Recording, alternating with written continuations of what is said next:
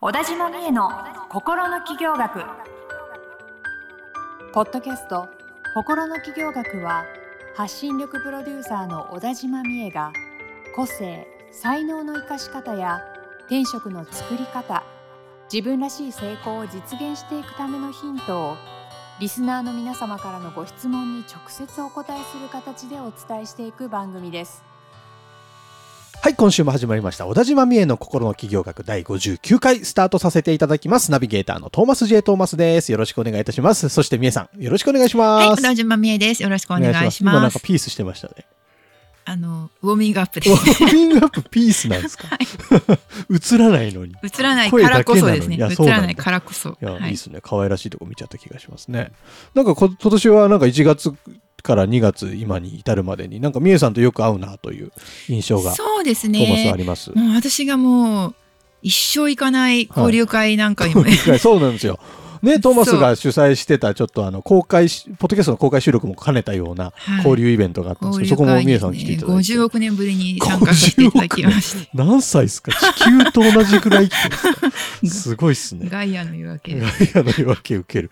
そうなんですよね。あ、それでね、あの、公開収録だったんで、ちょっと別の番組なんですけど、みえさんもゲストで、あの、その場で即興で出ていただいて、はい、参加させていただいて。今日か先週、今週か先週かぐらいに配信されてると思うので、あの、苦悩を乗り越えるブランディング脳の鍛え方という番組なんで、よかったら、えー聞いていただけたら嬉しいな。面白かったですね。あね、の面白かったですね。うん即興でしたけど、ね、ブランディングの専門の人と、そうです。ブランディング姉さんブランディング姉さんとね、お話いただいて。私の話を聞いていただきましたので、ねぜひなんか面白かったので、はいぜひ聞いていただければと思います。というわけで今日のテーマですね。はい、今日のテーマは、目標設定が苦手な感覚破産繊細さんが気持ちよく進んで大きな成果を出す方法。よっよ何ですか？目標設定苦手ですよ、トーマスも。いやーだからもうこれねあのー、一つ今年のやっぱりテーマだと思うんですよ。今年のっていうか今までも私もこの番組でも散々言ってきましたけどうんすごろく型とフレームワーク型がいると。そうですね。で私はすごろく型ですトーマスさんもそうです。すごろく型。で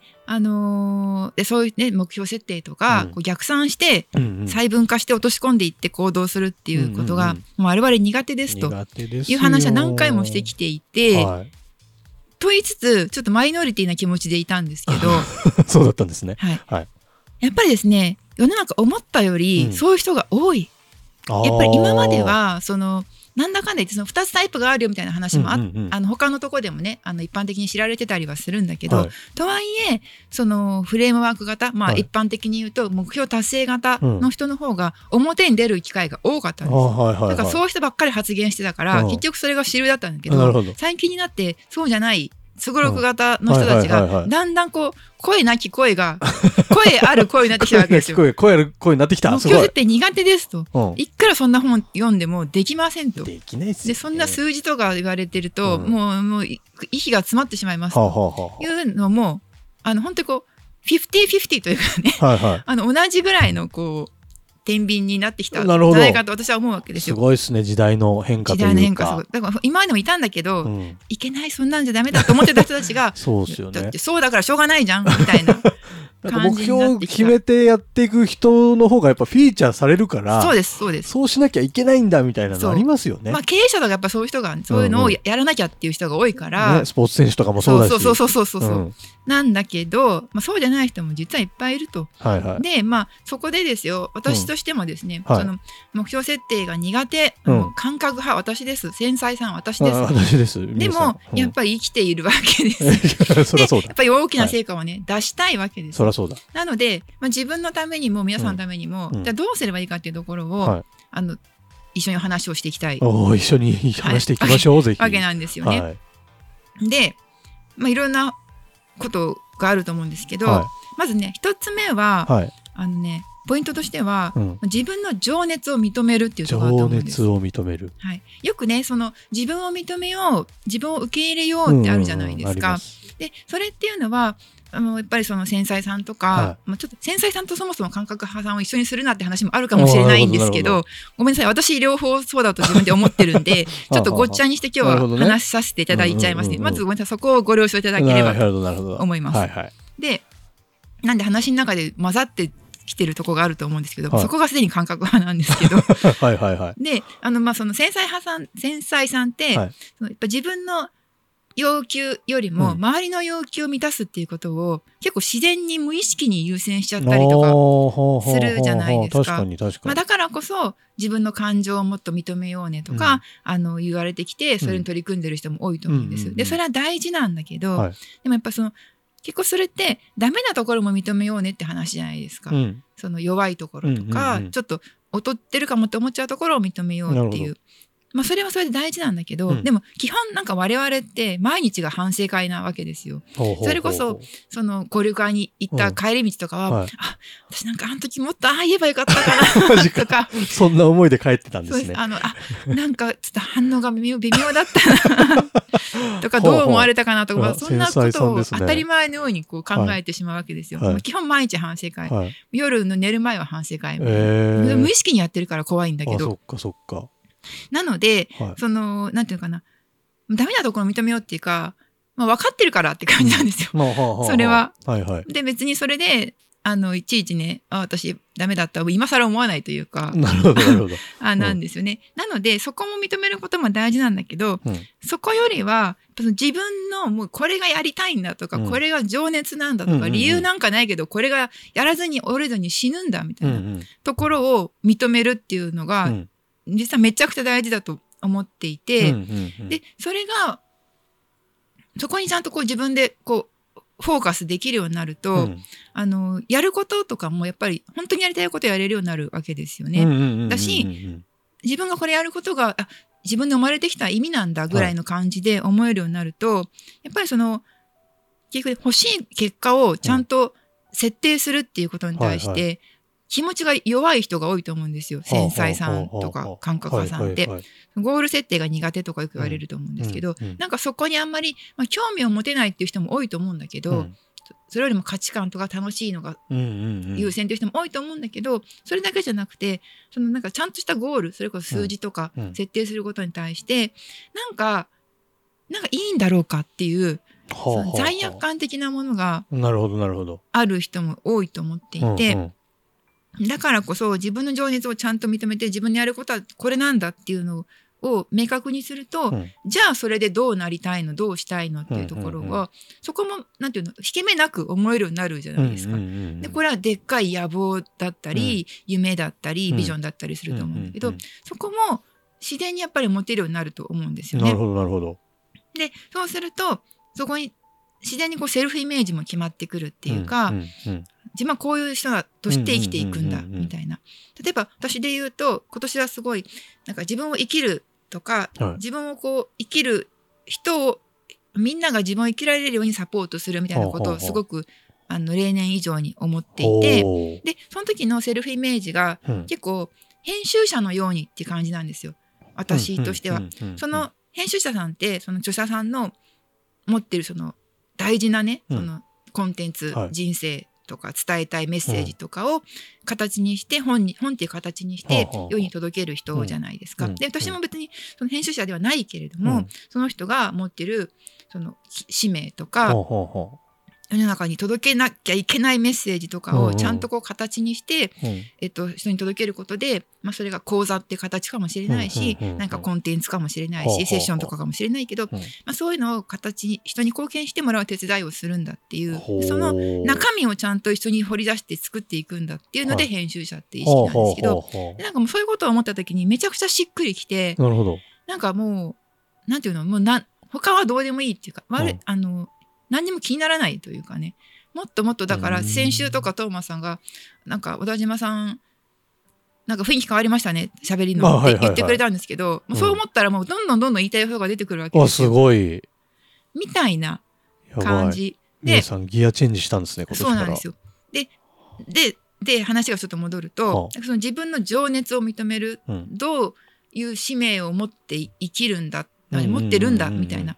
ところを認めてでそこにいちいちどんな時にも、うん。何をする時にも立ち返る。はあはあはあはあ必要があると思っていてへあの北極星と電信柱っていう言葉は知ってますか？ー知りません。あの精神科医の神田橋先生っていうは方がいてその方のね言葉なんですけど、あはい。夢は北極星目標は電信柱っていうんですよ。はあはあはあ夢っていうのはその北極星のように常に遠くにああ、はいあって、はいはい。そこにあるからそこを目指しそう目指していけば、絶対ブレないですよね。うん。あの真っ暗闇の海原でもそのうん北極星があるから、あっちがうん北だと。思うことができるので、はいはいちゃんとそれをあのブレないそれ掲げていけば、えっと、大丈夫っはていうのとでだけどそれに対して目標っていうのはそこに行くまでの電信柱だと電信柱って本当その辺にあ。あいっぱいある。3メートル置きとかに立ってるじゃないですか。あとそこを2本、あと3本みたそいうな。そうそこを一歩一歩こうやって進んでいくことで、うんそれが小さい目標を重ねていくことで、うんえっと夢にたどり着くんだうんうんうんみたいな話をしていて、ちょっとこのね話の意図が先生はどう思ってたかは知らないんですけど、私もうんうん直に聞いたわけじゃなくて、あれなのでただその夢は電夢は北極星っていうのがすごい好きで、はい。あの夢っていう言葉がしっくり私そんなに来る方じゃないんですけど、はいはいはい。でもその北極星なんだこれはっていう、うん。それこそその自分が自分を生きるとか、自分を生きるサポートをするっていうのが北極星、だからそこに向かっていくために、えっと、自分は何かをやっていくんだみたいなところを持てばいいと思うので、そのその北極星にいちいちいちいち立ち返る、うん。なんかちっちゃいセミナーやる時でもなんかイベントやる時でも、ちっちゃい仕事やる時でも、そももうそこをいちいち書く最初に、私の北極星はこれ。なるほどなるほど。でそこに関してだからあの自分の中でどっかつながりがあるなとか、うんうんうん。関連してるなって思うことを思い出すのが必要だと思うんですよね。そしたらその企画ってぶれないしに。そことどう考えてもなんか違うじゃん。だったらやらないっていう選択肢もはいあるし、はいはいはでそのだからやる何か実際に行動電信柱に、ね、行くためにやるときに、え大事なのはいうん。常に北極星をうん。バンって真ん中に置いてはあ。そこで物事をやっていく。っていうことだと思うんですよね。すげえわかりやすい。わかりやすいですか、はでそれに基づいてそのせじゃあ電信柱を作っていくというん。いう時に、例えばやっぱ仕事だったらねやっぱその数字を見るっていうのがうんうん。必要なものっていうのがあるじゃないですか。うんうん。でこれは私の本当個人的な考えなんですけど、はい。まあ、全部個人的な考えですけど はあの数字は必要なんで、うん。数字は見るうんが数字で決めすぎないっていうのが大事だと思うんですよ。あの感覚派の人は。で気持ちいい数字を見るっていうのが必要だと思っていて、ほ例えば何かするときになんかこうなんだろう、まあ、じゃあ欲しいた達成したいうん。数がまあ500ですと。す,、うんるとしても。でも、ん無理そうじゃんな500なんてっていう時に、じゃあそれをあの10 100ずつに分けたうらん。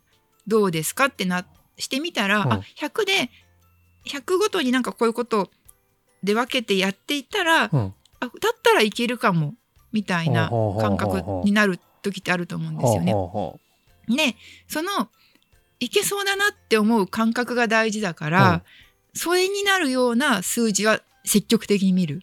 けどじゃあその100をねじゃあ 100, 100ずつのチャンクでやっていきますっていう時に、その100をじゃあさらに細分化して、うん。じゃあ1ヶ月でこれだけ1週間でこれだけってことは1日にする。例えばじゃあなんかその数値がうん。1日だと5だなみたいな、うん。とかそこまでは私は落とし込まないんですよ。それやるとやっぱ結局苦しくなるんですよ。うまあ確かに。あの現実にできない日が絶対にあるから。うんうんなのでそのいけそうだなっていう感覚になるためには数字もちゃんと利用するっていうところが必要だなと思ってその数字ってやっぱりちょっと男性性っていうかうん。感覚じゃないものだから苦手な人って多いと思うんですね。うん。その達成型はゲーム感覚でうん。数字を積み上げていく重ねていくっていうことが多うんうん。分気持ちいいって感じる人なんうんなるほどなるほど。多分そういう感覚あんまりないんだよね。っていう人が ないですね。多いと思うので、はい。だけどやっぱり数字っていうものがあることで、うん。なんかこう現実的になるというか、うんうんうん。ふわっとしたものがあなんかやれるじゃんっていうふうあにあなるほど。そういうふうに我々にとってもスイッチになることってあるわけですほうほうほうほう。ね。そういうふうに使っていくっていうのは大事かなっていう。確かに。なるほど。そう。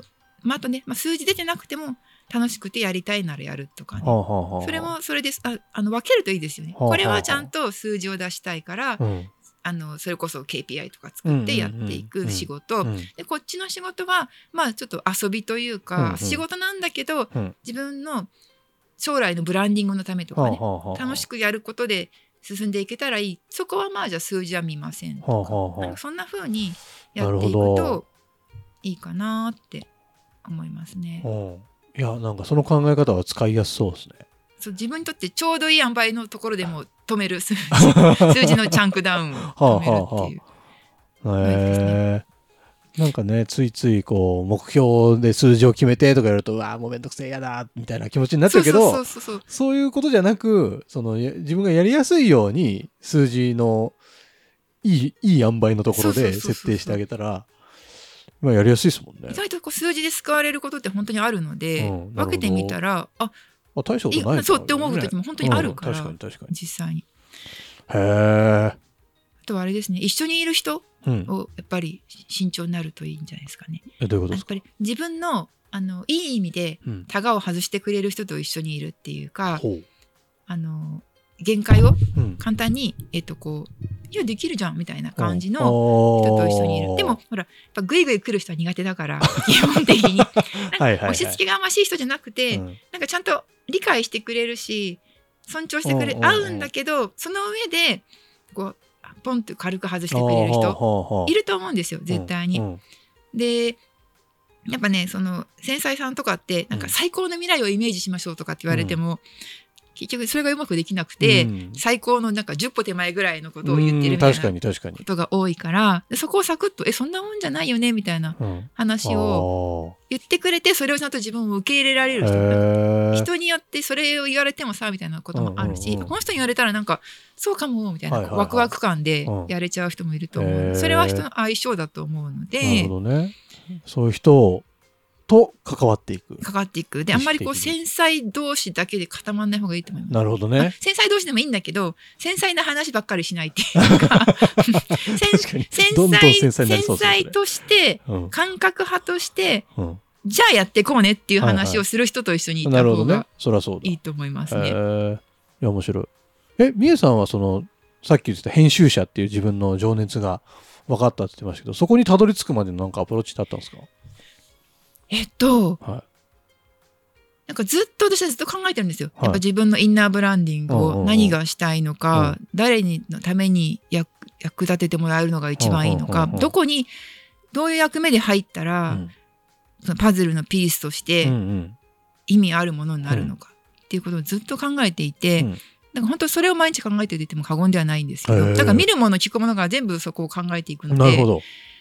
で編集者それはね実際編集者さんの人とうん話したりする機会が増えたからですかね。うーんそうですね。そういう中で、ああ、こういうことだ私はっていうところそうにたどそうそうり着けたってことですそうそうそうそうーやっぱ常に考えていくことが大事なんですかまあ、ね。アンテナ立ってるとほどね同じもの見ても受け取り量が全然違うじゃないですか。はあただの雑談からでも、うん。